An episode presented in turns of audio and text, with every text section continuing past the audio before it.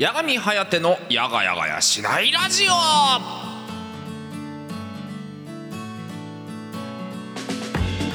はいどうも皆さんやがちゃっちゃというわけでございましてやがみんことやがみはてでございます。というわけで2月15日水曜日夜の10時となりました。いかがお過ごしでございましょうか。というわけでねちょっと今回はね久々になんですけどちょっとなんでしょう。時間がない中で収録してるのでちょっと着替える時間とかがなくてえー、っとですねまあ完全に私服の状態でのお送りとなっておりますがいかがでしょうか。あのー、分かる人にしか分かんないと思うんですけどあれじゃないですかね。あのー、ホグワーツレガシーのテレビ CM やってる時のあの霜降り明星のせいやにちょっとだけ似てる気がしました。えっ、ー、と映像版で見てない人はごめんなさい。頭の中で想像してください。はいというわけでねそれぐらい脱力系でお送りしていく、えー、やがやがやしないラジオでございます。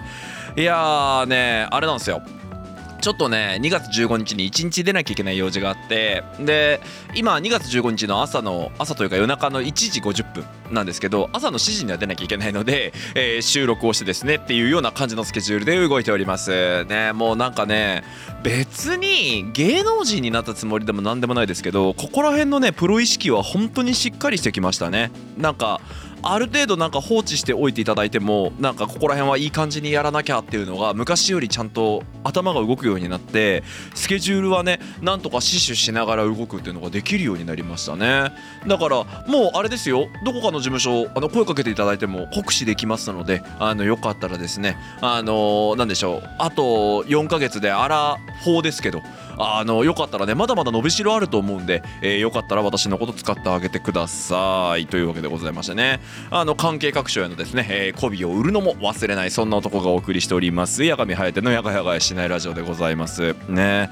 いやーなんでしょう。ちょっとねトークスピードをやっぱ落とすとね考えというかロジックがつながりながら話ができるなと思って。今年の目標はねある程度落ち着きがある大人になりたいなと思ってるんですがまあ無理でしょうね。落ち着きがあったらこんな生活はしねえよって思ってるので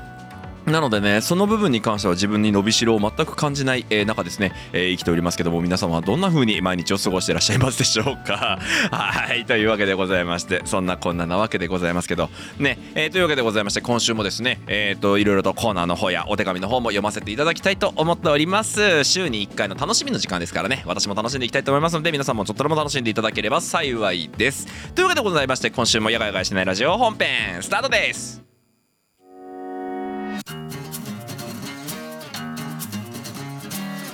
八神颯のやがやがやしないラジオ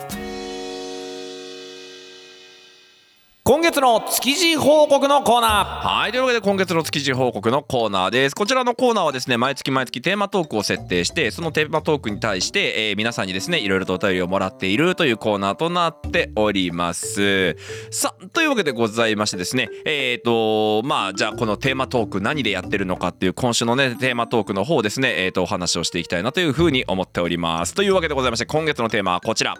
2020これはすごい昔の手紙だな。違う違う。2月のお題こんな2択に悩みました。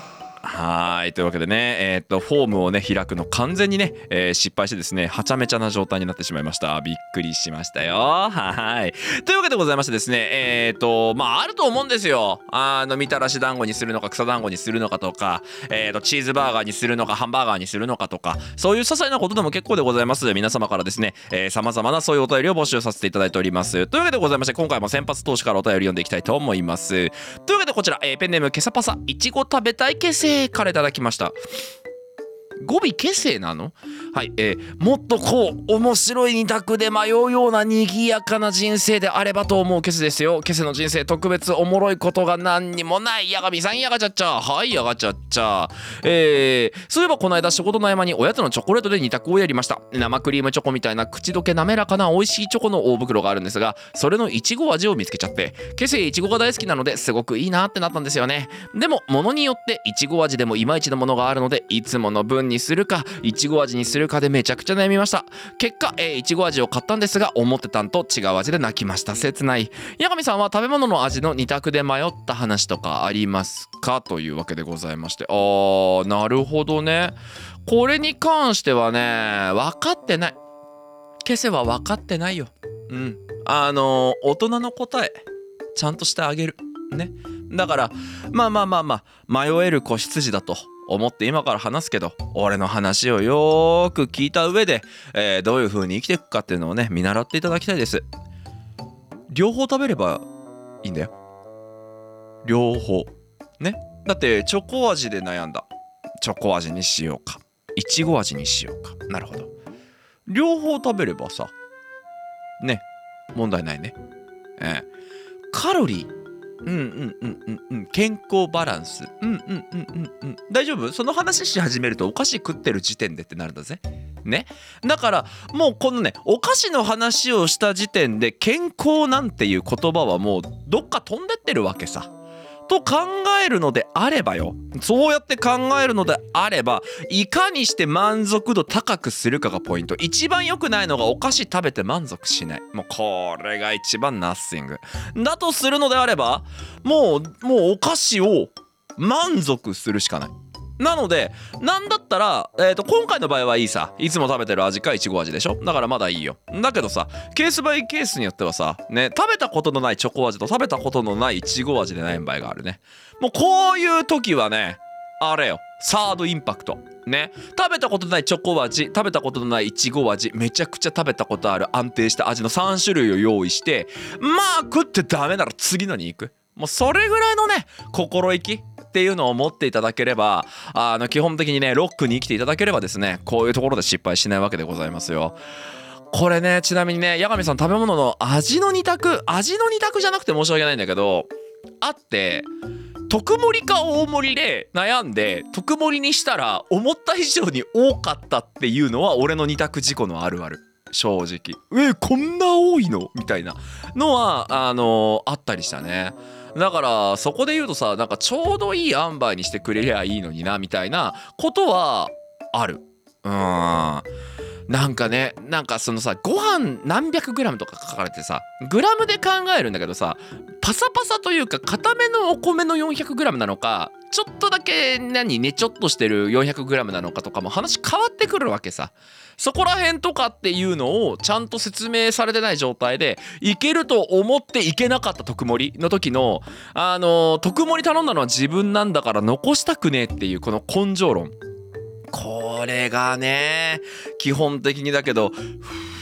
って言いながらご飯食べる羽目になりますね。びっくりです。続いてのお便りです。こちら、えー、ペンネーム、前の投稿が真剣すぎたことを反省している紫さん。あ、サウナの件でしたね。からいただきました。さあ、えー、八神さんこんばんは。やがちゃっちゃです。紫です。はい、やがちゃっちゃ、八神です。えー、前回の築地報告が真剣すぎたことを反省しております。いいんじゃない？俺も真剣だったよ。今回は毎日選択に悩んでいる夕飯は和食にするか中華にするかとか、お魚にするかお肉にするかとか、スパゲッティにするかうどんにするかとか、かなり悩みますね。野菜は葉物にするか根野菜にするかとかも悩みます。夫が糖尿病の上にカリウムという成分の値が高くて生野菜よりは全ての野菜に火を通したものを食べさせないといけないのでどうしたら食べ物に飽きなくて食べれるか、えーかなり悩みます。八神さんは食べるのに悩んだ時に何を基準に選ぶのか聞きたいです。よろしくお願いします。はあなるほど。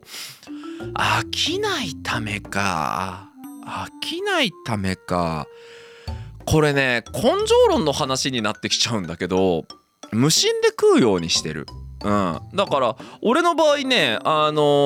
ーどういう風に食生活をうまく付き合ってるかっていうとまあ状況とかケースバイケースなんだけど腹が減るまで食わない。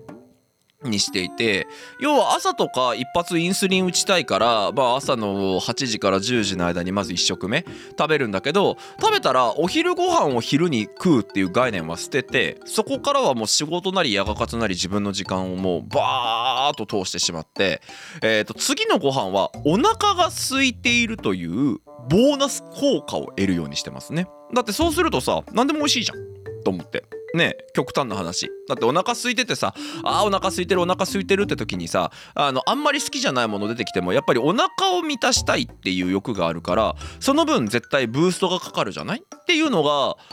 まあ個人的には一番ようかけるなんだろう飽きないように食うやり方だったりしますね。そういう風にしてあげるとね一食一食のありがたみみたいなものも感じられたりするしやっぱねあのーなんつうのかな飯ってさなんか説教臭い話したいわけじゃないんだけどじゃないんだけど飯ってさそもそもだけど満足して食えることが幸せじゃん。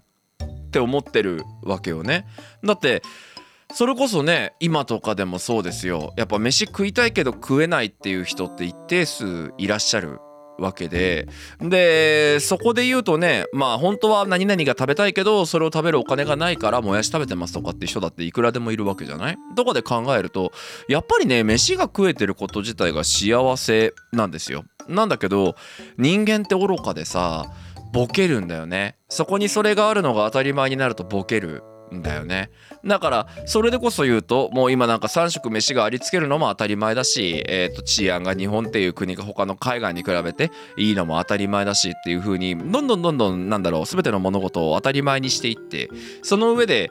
平和ボケした状態になってる人が多いのかなとまあ勝手な個人的な意見だけど思っていてでそれはやっぱりあんまり良くないことなんじゃないかなと俺は思ってるんですよ。だってねそれこそ本当にエリアとか世界のこの国々によっては飯もなかなかありつけない人だってたくさんいるわけだから。だからそうやって考えるとなんか例えばだけどその3食毎回食べれるっていうのは当たり前にしてもいいけどなんか2食目のご飯を食べるのっていうのはちょっとお腹が空いた状態まで我慢するっていうような運用にするのも一つの選択肢なのかなと個人的には思っていてでやっぱそうするとねあの夜ご飯だいたい午後の5時から7時とか8時ぐらいに食うんですけどなんかだいたいうまい。うん、だから飽きる飽きないっていうよりかはなんか飽きるっていうのも一つの贅沢病だと個人的には思ってるのでそうならないようにするためにはどうしたらいいかっていう行動をそもそもとして心がけるようにしてるっていうのがまあ自分の中の一番メインだったりするかな。まあねあのわかるけどね。だってそれこそね車走らせてたらコンビニなんてどこにでもあってちょっと財布の中に金が入ってたら何でも食えるわけだから。って考えるとなかなかねあの分かりづらいというか理解されないような思考というかロジックなんだろうなってことは分かってはいるんだけど分かってはいるんだけどでもねやっぱりだけど日本ってさまあもちろん日本人に向かってとかそういうところもあるんだろうけどさ何でもかんでも美味しいじゃんありがたいなと思って個人的になので、まあ、そこら辺はねなんかちゃんと理解しながら一つ一つ口に入れたいなとは思ってるのでやっぱ糖尿病になって一番感じたことって人間って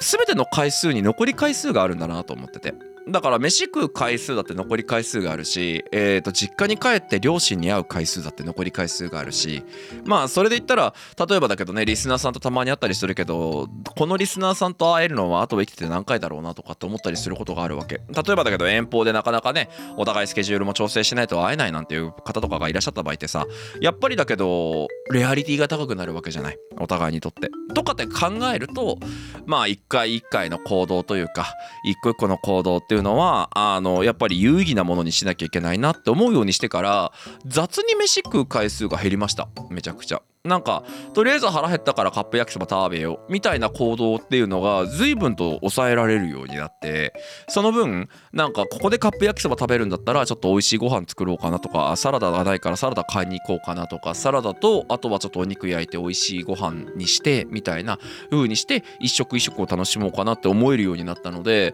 これはねなんか糖尿病なんかならないんだったらならないに越したことはないんだと思うけど糖尿病っていう一つの病気を、えーと、抱えたからこそ、えー、得られた価値観だと思っていてこれはね案外悪いことだとあんまり思ってないですね。なんか自分の中でやっぱりだけど34にもなって自分の価値観っていうのを変えるってなかなか課題というか難しいと思ってるんですけどそれをねあの果たさせてくれた。と思ってるのでなんかこれは何て言うんでしょう。もちろんね体としてはバッドステータスなんですけど今後成長するためには大事なことだったりもしたのかななんていうふうにあの思ったりするところもあったりする次第でございます。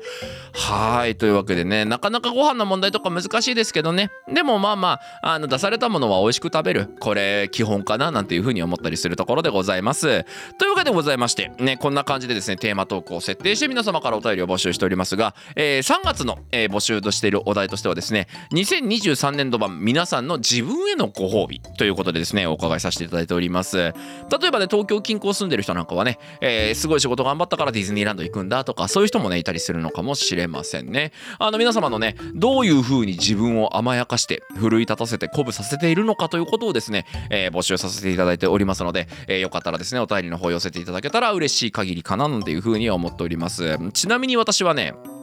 松屋とか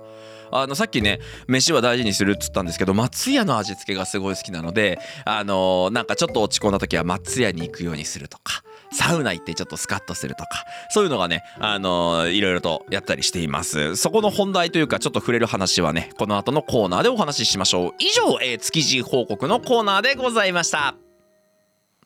あー動画が撮れてない投稿者コメントが貼られてないサムネイルが間違ってる。あー終わらない。矢神颯のやがやがやしないラジオ。つおたフリートーク近況報告のコーナーはい。というわけで、ふつおたフリートーク近況のコーナーです。こちらのコーナーではですね、先ほどのようなえテーマトーク、あってトークテーマなどはなく、好きなスタイルでお便りを送ってくださいというコーナーとなっております。早速お便り読んでいきましょう。こちらペンネーム、マテルツルさんからいただきました。やがみさん、やがちゃっちゃつるです。やがみです。やがちゃっちゃ。えーこの間節分だったので豆まきしました。えー去年はツルが、えー年女だったので甘んじて鬼役を受け入れましたが、今年は違うので断固として拒否してたら、お姫ちんが鬼の仮面をかぶって大しゃぎ大はしゃぎしだしたので、じゃあこいつでいいね、いいやんね、いやあのいいやんねってなって、お姫ちん鬼 VS 大人どもの絵面になって豆まきをすることになったんですよね。当然お姫ちんが鬼なので、鬼は外と言いながら豆を投げるんですが、そしたらお姫ちん側からも出てこい服っつって、えー豆が投げ返されてきたんですよ。鬼が豆投げ返してきたこともそうだけど、突然の反撃の時によくその鬼側の掛け声を思いついたなってのが妙に受けてですね、くっそしょうもないことなのに疲れた大人とまあめちゃくちゃツボにはまってしまって、えー全員腹筋バキバキになるかと思うくらい笑いました。みんな疲れてる。八神さんの腹筋バキバキになるぐらい死ぬほど笑った話とかをお聞きしたいです。俺が笑った話か。難しいなそうね今この手紙読みながら思い返してたけど特にないですっつって終わらせようとしてる俺がいるな正直でもそれぐらい特にないな特にないな。特にない。あの最近腹抱えるほど笑った記憶ないな。なんだろう。基本的にはバラエティ番組が多いかな。やっぱり。あの自分の中でね自分に対してパワーくれたっていうところのそのエネルギーの源として何か提案しなきゃいけないと言われたら間違いなく私はバラエティ番組をあの推す人間なのでそれぐらいやっぱり当時ね自分がそんなに明るくなかった時代とかもバラエティ番組に支えられながら生きてきた人間だったんですけどやっぱ昔はねお笑い番組見てて腹抱えるぐらい笑いましたね。今腹抱えて笑うバラエティ番組ゴッドタンぐらいしかないなあ正直。そうだね。なんかなんて言うんだろうね。あの感情の起伏っていうのかな？が以前よりもなんかハードルが高くなってる気がします。でもよく泣くんですよね。映画とか見たりとか感動系見たら。なんですけど笑うのハードルがやっぱり34年間生きてきて34年間お笑いの方程式っていうのをちゃんと見ちゃってるのでなんか例えばだけど若手のお笑い芸人が出てきたなと思ってもえーっとそれ見た時にああスタイルとしてはここを勉強したんだろうなみたいな。別にお笑い評論家気取るつもりは全くないんですけどあのある程度なんて言うんでしょう。そのパターンが見えてきちゃうようになったのであんまり笑わなくなっちゃいましたね。でもあれですね腹筋が割れるほどではないですけど去年の m 1のウエストランドの2本目見た時にあのオープニングで一発目であるなしクイズの話した瞬間はさすがに笑いましたね。あこいつら2本とも同じ構成のネタでいくんだっていう。でやっぱりですけどねあのファイナリスト10組目10組目。でなおかつファイナルラウンド1組目っていうかなり珍しい2ネタ連続でやるっていう構成だったっていうのとあの CM の時間があったおかげでもっとちょうだいもっとちょうだいっていう状況にこちらが仕上がっていてそこに対してのウエストランドだったのはちょっと笑っちゃいましたね。あの何よりもですけどねあのウエストランドってまああの爆笑問題さんがやってる「タイタン」って事務所のね、えー、とところの、まあ、人たちなわけなんですけどそもそもね爆笑問題とかあのそこら辺も好きだったりするので「タイタン」っていう事務所を知っていてウエストランドのこともね結構応援というか見てたので、まあ、あのウエストランドがねあの決勝にまた行っただけでも面白かったのにファイナリストに選ばれて挙句の果てにその毒舌的な漫才だったのに世間から受け入れられながら要は今回のあのーでしょうウエストランドのネタってわこれを m 1見てない人見てほしいね。YouTube とかでもネタ見れるから。あのー毒舌漫才漫才じゃないんですよね。冷静に見ると。毒舌漫才に見せかけたみんなの心の中にある渦みたいなところに訴求をしているあるあるネタなんですよ。要は例えばだけどね m 1と r 1で考えたらね明らかに m 1の方が夢があって r 1の優勝してる人って全然鳴かず飛ばずの人もたくさんいるからやっぱり r 1と m 1で考えたら m 1の方が規模がでかいっていう風に俺らは思ってるどっかで。でもあの別にあソロは r 1のチャンピオンがこいつ m 1のチャンピオンはこいつっていう風に冷静な目で見てるんだけどやっぱりあの m 1にはあって r 1にはないもの夢って言われた瞬間はなんかお前らっていう感じのワクワクした笑いをあの笑ってしまって随分ニヤニヤしちゃったっていうのはね個人的な部分だったかななんていうふうに思ったりするところでございます。でもね腹抱えて笑うようなことあんまないな。なんかあれだね笑わしたいって言ってる割に笑ってないのは良くないね。なんかもっと笑えること探さなきゃってちょっと今思いました。純粋に。というわけで、えー、と残りはねフリートークの時間なんですけど今日あと2月14日。ね。あの仕事で都内に行ってたんです。で都内に行ってたんですけどえー、っと予定より早く1件目の仕事が終わって2件目の仕事が夜だったんですよ。なんで、まあ、2件目の仕事やるためにはとりあえず待たなきゃいけなくなっちゃって。でどうしようかなと思ってて。でその時にまああのうちの後輩の子とあとは太郎ちゃんと三田太郎先生と3人で一緒にいてでまあ池袋だったんですけどまあ喫茶店とかに入って休んでもいいけどどうせだったら非日常がいいなっていうところとかでまあ猫カフェに行こうっつって。まあ猫カフェみたいなとこに行こうってなってなったんですけど池袋って猫カフェみたいな店が多いんですよ。で悩んだ結果あのカワウソがいる？コツメカワウソがいるところがあるってなってコツメカワウソを見に行ったんですね。で1時間で入って30分モモンガタイムで30分コツメカワウソタイムでっていう感じで区切られててであのまあモモンガに関してはねすごい人懐っこいモモンガが多くてもうなんかね大体逃走しようとするんだけどまああの子たちめでてで30分後にコツメカワウソの時間ですってなってコツメカワウソゾーンに行ったんですよ。でまあコツメカワウソを見て撫でてとかやってたんですけどあのー、なんか俺以外がまあ両方とも女の子なんですけどがニットのセーターを着てたんですよね。なんですけどやたらめったらねコツメカワウソが女の子に行くんですよ。なので俺はなんか基本的にはボケって可愛いなと思いながら適当に見てただけだったんだけどあの後々ねその女の子たちの腕を見たらねコツメカワウソがとっても可愛らしい甘噛みをたくさんしてたんですけどあのコツメカワウソの甘噛みは人間にとってはそこそこ脅威だったらしくてあのなんか女の子の腕2つともなんかあのすげえなんかあの何？ちょっと腫れてるというかあのなんか明らかにその噛まれたところがちょっと赤くなってて可愛いと思ったけど小悪魔系ねっていう風にめちゃくちゃ思いましたね。でもね可愛かったコツメカワウソ。あの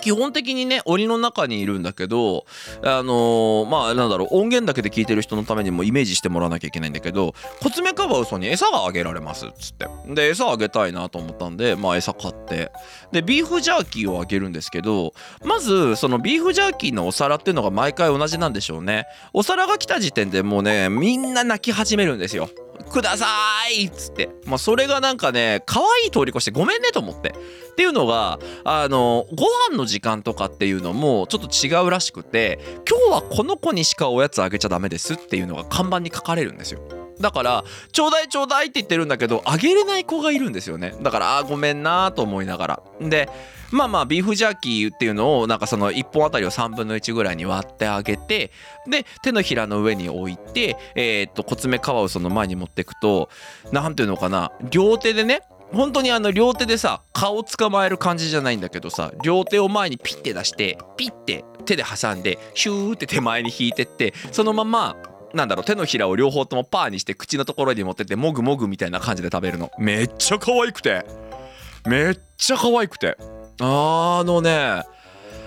完全にアニマルヒーリングタイムでしたね、えー、これはやっぱね千葉にいると得られない体験だったりするのでやっぱ都内とかに行くとねそういうちょっと珍しいお店とかがあったりするからこそあのできたのかなとか思ったりするんですけどめっちゃ可愛かったですね。あれはねもうめちゃくちゃ癒されました。うん、やっぱコツメカワウソ可愛いなって思いながらあとはモモンガもね可愛いなと思って。でモモンガとかさコツメカワウソとかびっくりしたんだけどさあの要は何？モモンガ見に行くじゃない。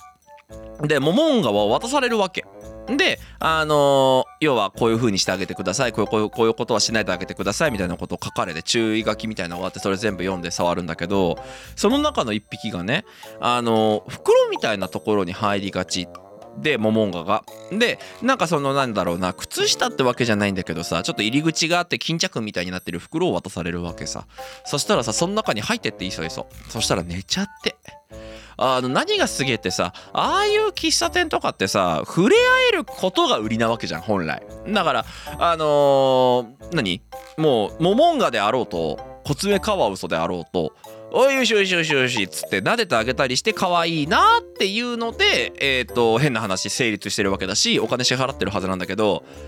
寝たら寝たで可愛いわけよ。であの飼育員のお姉さんたちはさもう慣れてるもんだからさあのヒュッてやったりするんだけど俺らは寝ちゃったらさ起こしたらかわいそうじゃん。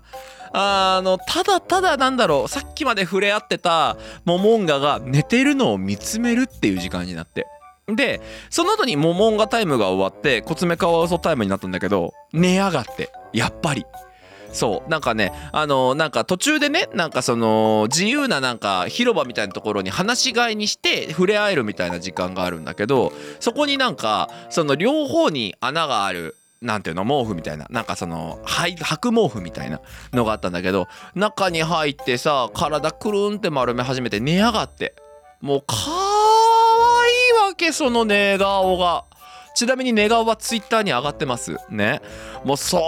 れが可愛くてねなんか寝てるだけでお前らは仕事になるんだなと思ったら人間がいかにねダメかっていうのが分かりましたね。コツメカワウソは寝てるだけで可愛いって言ってもらえてね彼らはねお金を稼ぐのに我々はね寝てたら何寝てるんだって言われながらねアクセクしながらね馬車馬のように働かなきゃいけない。これが人間とコツメカワウソの違いですよ。切ない。切ないね。不労所得で生きていきたい。ねでもね本当に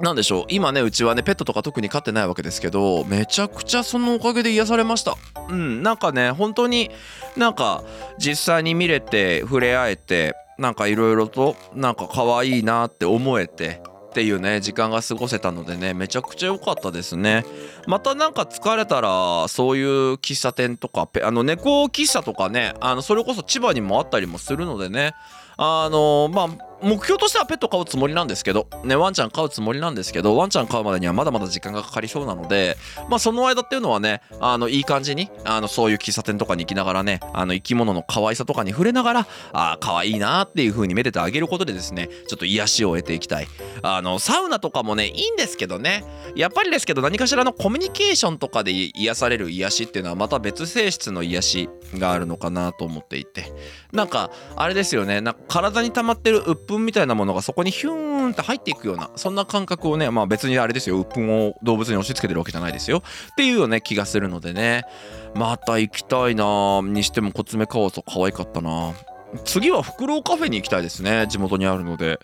フクロウカフェ行ってフクロウが細くなるところみたいな。いやいやね動物との触れ合いスキンシップなかなかいいものでございました。というわけで以上ふつおたのコーナーでした。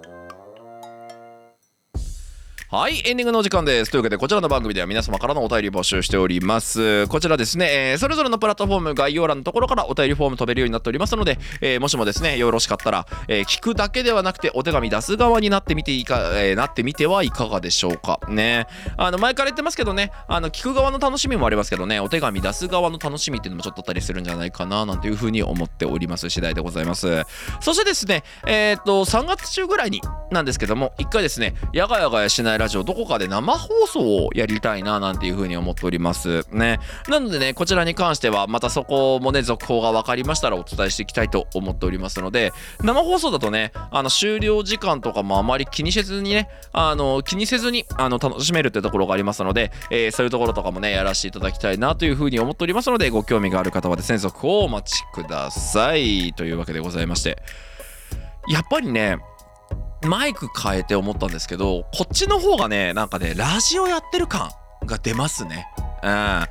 の前のはコンデンサーマイクっていうマイクで大体全体の音拾っちゃうんですけどこっちってなんかめちゃくちゃ俺に向かってんですよマイクが。ね YouTube 版とか見ていただけると分かるんですけどなんかねラジオごっこって形から入っても面白いななんていう風に思ったそんな今日この頃でございました。